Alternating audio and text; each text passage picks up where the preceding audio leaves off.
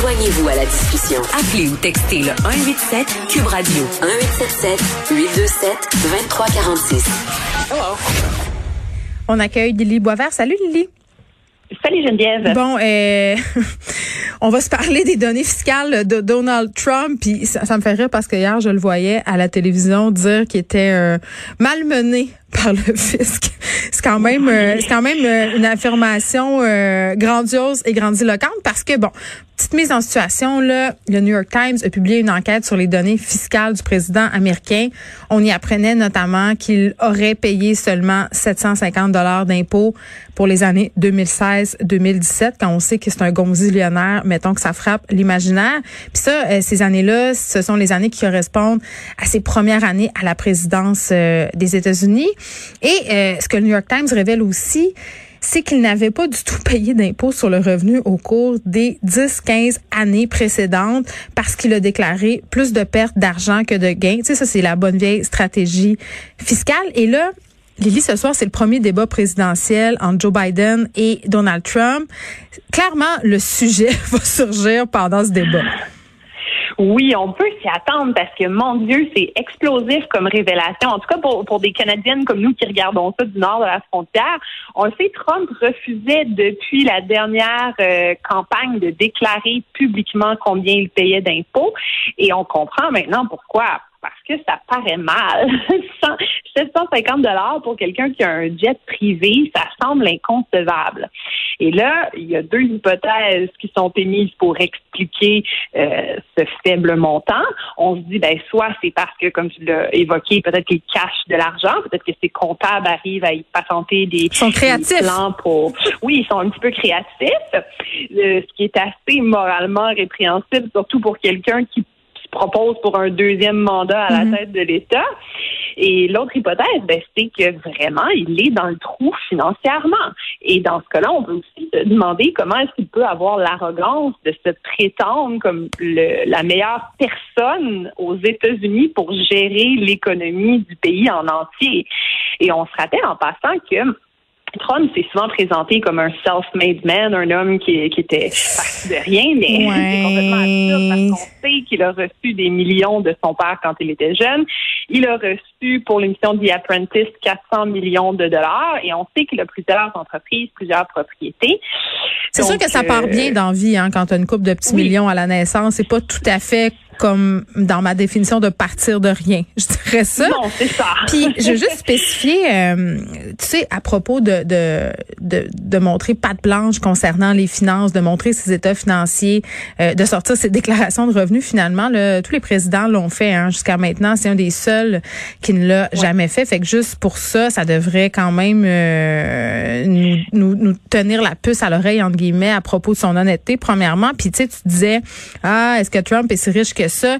Ça aussi, c'est discuté là, depuis que le New York Times a sorti euh, cette enquête-là. Il y a bien des gens qui ont dit hey, Trump, il en beurre large, mais quand on regarde ses états financiers, il est pas si riche que ça. Il est riche, là, c'est ça qui est riche, mais il est mm-hmm. pas aussi riche qu'on pourrait le croire ou qu'il le laisse paraître.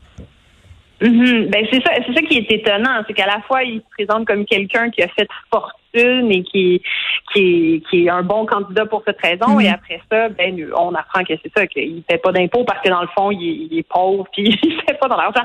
Mais mais les opposants traditionnels à Trump se sont tout de suite euh, outrés de, de la situation en faisant mm-hmm. valoir que bon même si s'il est dans le trou, s'il fait pas tant d'argent que ça, ben Alexandra Ocasio-Cortez, qui est membre du Congrès américain, elle, elle, a fait valoir sur Twitter qu'elle payait plus d'impôts que ça quand elle était barmaid.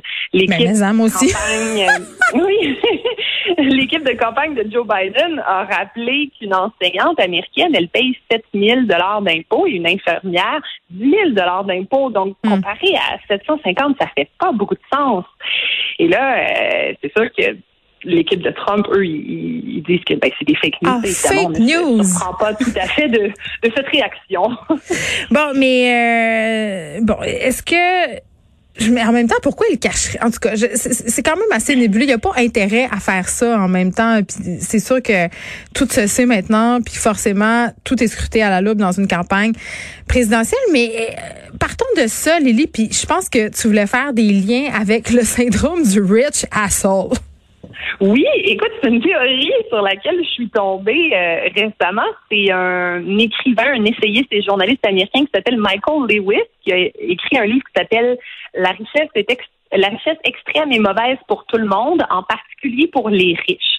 Et lui, il dit que quand on se met à faire beaucoup d'argent, on développe le syndrome du rich asshole, du trou de cul riche. Donc lui, il propose l'hypothèse que ce n'est pas le fait d'être avare et, d'être euh, en compétition tout le temps pour des ressources qui va prédisposer certaines personnes à devenir riches, comme on le pense parfois, mais que c'est plutôt la richesse elle-même qui va jouer avec le cerveau des gens en les rendant plus antisociaux. Lui, il dit que la richesse, elle a un effet débilitant sur le cerveau des gens, particulièrement sur l'intelligence émotionnelle. Et il y a quand même quelques études en psychologie qui semblent lui donner raison, notamment une étude de 2010 qui a montré que les gens riches, quand on leur fait passer des tests, ont tendance à être moins bons que les gens pauvres pour décoder les émotions des autres. Et là, il y a des sociologues qui font. C'est pas surprenant. mais ça s'explique. Mais oui. Ça s'expliquerait justement par le fait que euh, les plus on fait d'argent, plus on s'isole de la société. Ah, la fameuse tour d'ivoire du privilège. Exact, exact. C'est-à-dire que ben, la première affaire qu'on fait, c'est qu'on s'achète une plus grande maison avec un plus grand terrain, donc on, s'éloigne de nos voisins. On achète une résidence secondaire en nature, on délaisse les transports en commun pour préférer euh, nos voitures. On a notre personnel, on a un cuisinier, on a on a des gens qui s'occupent d'aller faire nos courses pour nous dans les marchés. Puis quand ils rentrent à la maison, ils ont une entrée, euh, une entrée personnel qui est caché à l'arrière. Mais moi, Lily, je l'ai la solution. Je, je l'ai la solution. Il faut juste se tenir avec d'autres riches. Oui, mais euh, s'ils ont eux-mêmes le même syndrome, oh non, ça va aider tant que ça. Les nouveaux riches sont peut-être moins pervertis. Ah oui, peut-être les nouveaux riches. Euh, mais il y a une autre étude en psychologie qui euh, est très intéressante Geneviève. C'est une étude où on a pris des cobayes et on les a fait jouer au Monopoly. Et là, on a truqué le jeu et les participants étaient très au courant de, ce qui se passait. Mm-hmm. Il y avait un joueur qui avait deux fois plus euh, d'argent en commençant la partie. Il collectait deux fois plus chaque fois qu'il faisait le tour du plateau et il pouvait lancer deux dés au lieu d'un seul. Donc, il y en a un qui avait ces avantages-là et l'autre n'avait aucun de ces avantages-là. Et là, les chercheurs ont observé les cobayes jouer et ils ont constaté que le joueur qui partait avec les avantages et qui gagnait, sans surprise, affichait des comportements beaucoup plus dominants. Euh, par exemple, avec son pion, il claquait beaucoup plus fort le tableau en avançant. Il célébrait ses achats euh, en, disant qu'il avait une, très bonne compétence, une très bonne mm-hmm. stratégie. Il faisait des commentaires désagréables aux perdants et même il mangeait plus de pretzels dans le bol sur la table. Et là, après le jeu, les chercheurs ont demandé aux cobayes de discuter de leur expérience et ils ont constaté que les joueurs riches, ceux qui avaient gagné, expliquaient justement leur victoire par leur talent, par leurs compétences, par leur stratégie, hmm. plutôt que de reconnaître que le jeu était truqué en commençant pour faire en sorte que c'était pratiquement impossible pour eux de perdre. Donc, eux, ils ont, les chercheurs ont un peu extrapolé en disant sûrement que ça se passe aussi comme ça dans la vraie vie.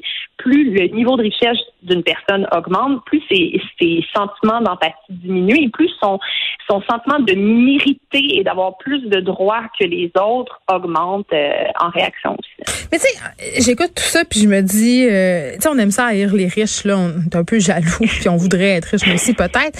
Euh, tu sais, est-ce que dès qu'une personne devient riche, on devient, cette personne-là devient automatiquement une mauvaise personne? Je pense pas, là. Non, c'est ça que bon là c'est on parle de phénomènes, de tendances qui sont observées. C'est Trump qui est méchant, je pense, peu importe.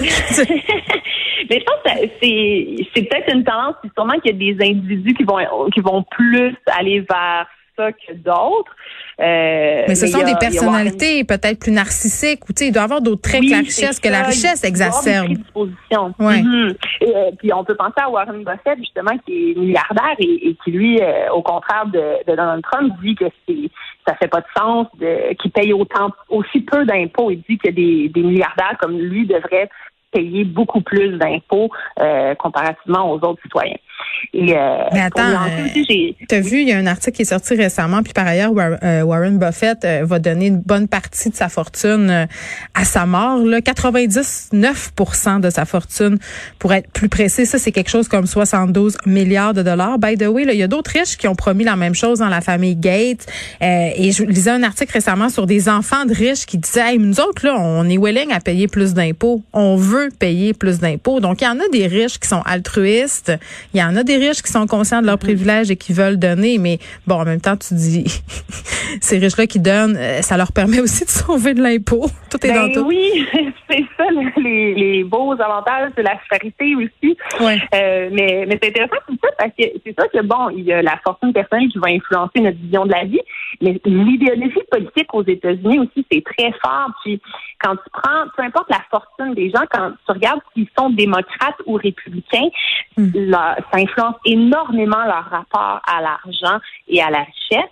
Il y a une, une enquête du Pew Research Center où on a demandé aux Américains pourquoi une personne est riche. Et la mhm. majorité des républicains disaient que c'était parce qu'elle travaillait plus dur que les autres, tandis que la plupart des démocrates disaient que c'est parce que ces personnes-là avaient des avantages dans la vie. Donc, on est vraiment en de, deux écoles qui s'opposent. Puis à propos de l'enrichissement, il y a bien des gens qui disent que tu ne deviens pas millionnaire sans casser des œufs, entre guillemets, que forcément, si tu es devenu riche parce que tu as exploité du monde. Ah oui. mais peut-être peut-être pas toi directement, mais peut-être tes ancêtres ou, toi directement aussi, ça se peut. ben oui, puis en même temps, euh, le capitalisme en est, est, un système d'exploitation. Je pense qu'on peut pas euh, euh, le nier. Là, pour revenir à Trump, est-ce que les révélations sur ses impôts, Lily, vont avoir un impact dans la course à la Maison Blanche? Est-ce que Lily est encore là ou on a perdu Lily? Oh, on a perdu Lily. Bon, ben moi je répondrai euh, moi-même à la question. Moi je pense qu'il va s'en sortir très très bien. Lily, tu es de retour? Oui, je suis OK. Bon, je te demandais si euh, puis j'avais un peu la réponse, je me disais est-ce que les révélations sur les impôts de Trump vont avoir un impact dans sa course à la Maison Blanche Moi je moi je disais je faisais l'hypothèse que ça n'aura aucun impact. Ben effectivement, c'est ça. Je, je disais la réponse du sondeur euh, américain Witter qui lui dit que ben, étonnamment, non. On pourrait s'attendre à ce que ça, ça influence les Américains, mais ils ont tous pas mal déjà leur opinion en faveur ou en défaveur de Trump. Donc, ça va pas tant euh, influencer les perceptions. Mais c'est sûr que ça donne quand même des munitions à Joe Biden ce soir qui va sûrement tenter de provoquer un peu l'indignation des Américains qui payent plus que, 250, euh, que 750 dollars d'impôts et qui ne peuvent pas, comme Donald Trump, déduire 70 000 de frais de coiffure. Ah, mais il l'a dit, hein? Le montant de ses impôts pour ses cheveux. Make America great again, c'est ce qu'il dit. Oh yeah. Merci Lily Boisvert, on te retrouve la semaine prochaine.